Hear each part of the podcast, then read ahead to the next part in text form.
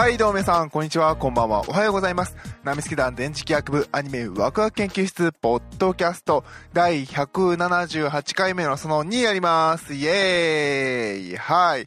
このラジオはですね、二次元の面白さを語り合い、知っていこうテーマに、パーソナリティがそれぞれの視点で見たアニメの感想を語り合い、新たな視点を持ってもっとアニメを楽しく見ていこうというラジオ番組になっております。イエーイはい、ということでパーソナリティの電磁気学です。どうもよろしくお願いいたします。はい、ということでね、えー、今週2本目枝番になっておりますけれども、まあ、あの、そんなね、そんな長く、そんな長く喋るつもりはないんですけれども、みんな聞いた？聞いた？えーと、今回のテーマですね、劇帝国歌劇団新章の感想になります。いや、マジで聞いた？いや、なんかね、あの、一応トレーラーとかが出てたのはちょろっと聞いてたし、あの、正直な話、私あの、ゲームをあんましないんですよね。で、もう本当になんかね、あのね、あ、おもろそうやなと、世の中話題になってんなと思ってデスストランディングを買ってはまだ1時間ぐらいしかやってないとか、そんなレベルなんですよ。本当にね、ゲームの優先順位があまり高くないというか。まあ、ちょこちょこはやるんですけどね。うん、でも、あで、この桜大戦をやったことがなくて、私の中でアニメで知ってるぐらいなんですね。で、まあ、なぜか三畑の元とかは知ってるぐらいで、まあ、あの、玉川浩平先生が好きだっていうのもあるんですけれど、うん。なので、まあまあまあ、桜大戦やりますよ、って、ああ、またやんねんや、ぐらいの感じでね、ああ、あやねるや、とか、なんか一新したんや、ぐらいしか見てなかったんですよ、正直。で、まああの、なんかこう、劇艇の新しいのが出て、で、まあなんか YouTube とか宣伝トレーラーが出てますよっていうのは知ってたんですけど、で、まあちょろっと聞いて、ああ、ちょっと変わったんやな、ぐらいにしか思ってなかったんですけど、で、まああの、来たるあの11月27日、朝パッと起きたわけですよ。珍しく早く起きて。で、まあこう、ね、朝起きてね、忙しい社会人の朝ですよ。何をするわけでもなくツイッターを開くという、こう、クズの所業をしたんですけど。だたまたまね、田中康平先生が、今日、あの、劇艇新章が、あの、発売、配信？発売されされましたと。で、まあ、あの、感想、良ければくださいみたいな感じで、ツイートされたんですね。ああ、今日出たんや、みたいな感じで。で、まあまあまあまあ、ちょろっとね、聞いて、まあまあ、良さげやし、全部聞くかと思ってこう、買って聞くわけですよ。いやー、素晴らしかったね。3分、え、4分ないんでしたっけ？これ。なんかすごい短いんですよね。でもね、内容が濃い。ねえ、もうびっくりしました。いや、マジ聞いてみんなあの、ポチレ ポチレってどういう日本語だよって感じがしますけど。いやーなんかね、すげえなーっていう、マジで、もう、もう最初はなんかね、もうパーパラッパッパーパラッパーってね、もうイエーイみたいななんかテンション上がって聞いてただけで、あれ？ちょっと待てよみたいな感じでね、今日一日ずーっと聞いて、なんかもう、ちょっとね、重厚すぎて、音楽が、まあもちろんね、あの、この何十年というこの帝国歌劇団の、このメロディーライン、えー、この、なんていうのかな、あの、クラシカルな、クラシカルでいいのかな？でもかなり、金感強いんですよね。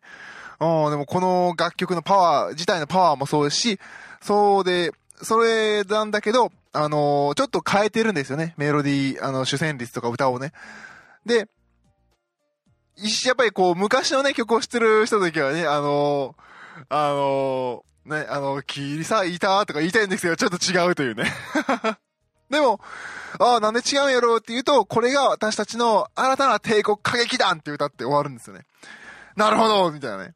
素晴らしいっていうね。帝国歌劇団というのは続いているんだけど、少しずつ変わりつつあるというね。いやー、で、またね、歌がすごい。もうすごい。いやー、ちょっと、やっぱこういうのを聞かんとあかんなって反省させられるような音楽でしたね。で、あの、ただね、ツイッターでツイートもしましたけど、田中康平先生がね、あの、もう結構前、もう4、5、6年ぐらい前もっと前かな。あの、ウェブラジオにね、出られてた頃に、こう、どういう風に音楽作られてるかっていう話をされてたんですけれど、えー、その時に語られてたのが、あのー歌ってる役者さんたちが歌えるレベルの範囲で曲を作るのは簡単なんだけど、僕の場合、それよりちょっと上、一つ上のレベルをせに設定して歌ってもらうっ言ってるんですね。そうすると、すごくいいものができるんだって。簡単に言うけどねっていう気がするんですけど、で、まあ、今回の曲ですわ。すげえすごい本当に。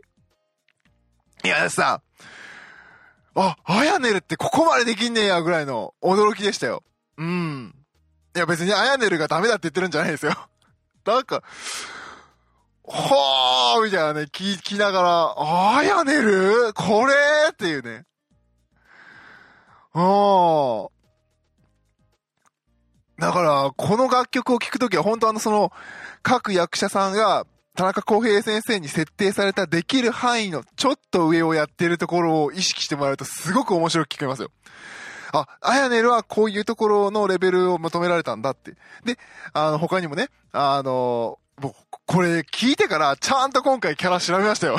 出てる人。遅えよお前って感じなんですけど。で、内田真彩さんもそうだし、ね、あの、山村響さんもそうだし、いや、私ね、山村響さん調べたんですけど、あんまり見てないんですよ。私、山村響さんが出られてる作品を。だから、あれ、山村響さんどんなやったっけ？すぐ出てこなかったんですけどね。あの、最近だとあの、ことぶき、あの、飛行隊かな？の方で出られてたんで、ああ、あれかみたいな感じでしたね。で、あの、福原彩香さんまあ、シブリンですよね。シブリンと、で、早見沙織さんで、早見沙織の一個上のレベルってどんなんやねんと思ったんですけど、聞けばわかる。マジかみたいな。確かにこれは一個上のレベルだわ、みたいな。確かにこういう歌い方、早見沙織ちょっとしてねえわ、みたいな。してるかもしれないですよ。私全部聞いてないからね。アルバムとかまあ聞きましたけど。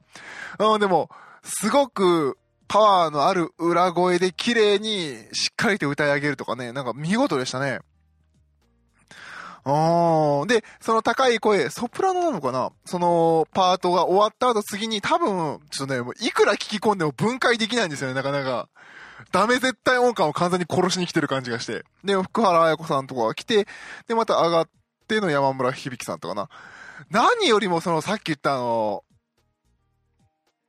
あやねると、あとね、内田真彩さん。内田、内田真彩さんはびっくりしたね。いやー、マジで。最初聞いて、わーって聞いて、うわー、あやねるすげーなーとか、あーとかね、聞いてて、で、パッともう一回こう、出てるキャスター見るわけですよ。で、内田真彩が、内田真彩いたみたいなね。おったっけ内田真彩あれつって。もう聞き返すわけですね。何度も何度も。これ内田真彩って形で気づいて。え、マジでみたいな。ね別に内田真彩さんバカにしてるわけじゃないんですけど、マジかみたいなね。なんかね、びっくりした。あー。すげえなみたいな。あー、ちょっとね、舐めてた、舐めてた、内田真彩さんをと思って、本当に。本当ね、怒られるけど、びっくりして、おーみたいなね。思わず、だから、帰ってきて、思わずこう、っていうか、ホームページ見て、どのキャラやってんのと思って、このキャラか。で、なんかね、各キャラクターの、なんかそのミュージックビデオ、各それぞれのソロの曲の、ちょっとね、ショートフィルムがあって、あ、ちょ、あやねるの見合わせてるな。まあ、内田真彩さんとか、あのー、山村響さんとか、あの、福原彩香さんとか、ね、あのー、早見沙織さんとか見るわけですよ。で、まあ、ソロの聞くと、まあまあまあ、ああ、こうよねっていう感じなんですけど、劇的になった瞬間、もう、ねえ、帝国歌劇じゃんみたいなね。いやー、やっぱ歌劇なんだよね、やっぱり。なんかちょっと、ちょっと最近パヤパヤしたアニソン聞きすぎたかなって パヤパヤしたアニソンってなんだよって全然いいんですけどね。うん、なんかやっぱり、ちょっと、頭一発ぶったたかれた感がありましたね。うん。ただ帝国歌劇団を聞いたというよりは本当にやっぱ新章っていう感じがして、うわ、すげえって思って。この人たちってこんなポテンシャルあったんやって本当に思い知らされるぐらい。へーっていう感じでしたね。びっくりした。マジかもう聞きながらずっとマジかマジかとか言いながらね。いやーね違う。全然違う。一曲の間の、その、あの、ピアノ、フォルテ、ピアノ、フォルテのこの音の上下と、あの、音のね、大きさの上下とか、あの、下の低音の音から高音の音までがすごい幅が広かったりとか、もう高音の音でも一発でパンって当てなきゃいけない、綺麗な歌声とか、もちろんね、コーラスかけてあったりとか、後でこう、修正とか調整はあるんでしょうけど、それでも求められるレベルって結構高くねこれっていう感じでがして、すごいびっくりした。マジかもう一日中ね、もう正直聞きながら仕事したんですけど、もうマジか、マジかとか言いながらね。いや、だからね、今ね、だから、ホームページ見てるんですけど、恐ろしいんですよ、今もう。なんか、ちょっともうほんとね、桜大戦でどんな作りだったかって、もう全然ゲームやったことないから分かんなかったんですけど、なんかアニメやつ敵と戦敵と戦ったイメージがあったんですけど、なんか今回見てるとなんか、他のなんか敵もいっぱいいるじゃないですか。あの他の敵もなんかあの主役級の強そうな感じがして、もうあの、正直今、あのね、ムービーのページを見てて、聞くのが怖いんですよね。もうこの水木奈々さんのミュージックビデオ、エリスっていうキャラの。ねえ、だって、田中康平が設定する水木奈々ができる範囲のちょっと上ってどんなんだよみたいなね。いやいやいやいやいやいやいや、みたいなね。超怖え、これ。ちょっとそう、楽しみすぎてちょっと、買おうかな、ゲーム。絶対やんないんだよな、買っても。時間がない。うん、で、沼倉さんでしょ？で、上坂すみさん。上坂すみさんなんか逆キャラっぽいけど。失礼ってい。やー、マジかちょっとね、劇艇聞いたら他も全部聞きたくなった。やばい。いや、分かってたよ田中康平先生だから素晴らしい楽曲が来るのは分かってたよ。分かってたけど、おーみたいな、なんかね、お前ら、これが音楽じゃバーみたいな。すげえなーすげえなーみたいな。いやー、ちょっと、ちょっとやられましたね。そうやね。これが桜大戦よねっていう感じがするし。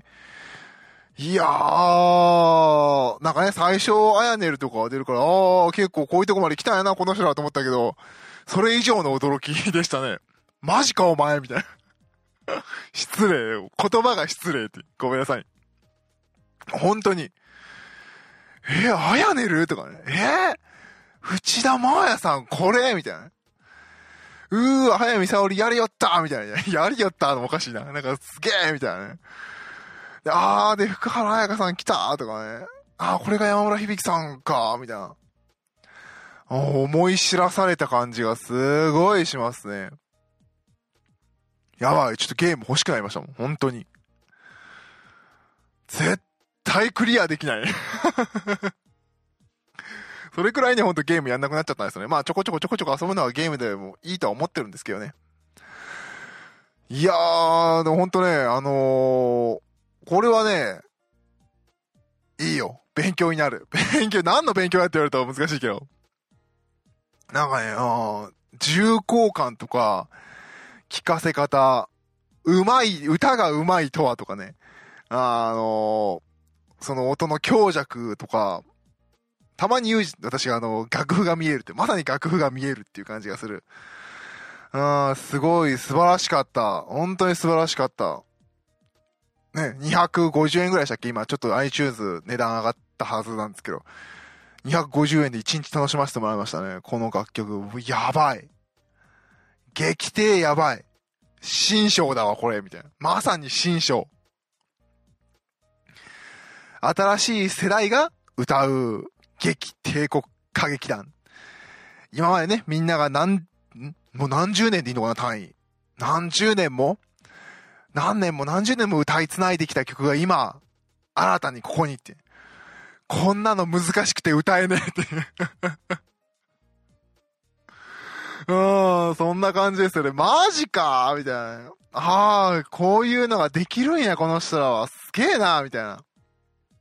改めて、声優さんのね、最近のあの、本当に力のある声優さん方のパワーとか多彩さっていうのは思い知らされてますけど、これはマジでやられたっていう感じですね。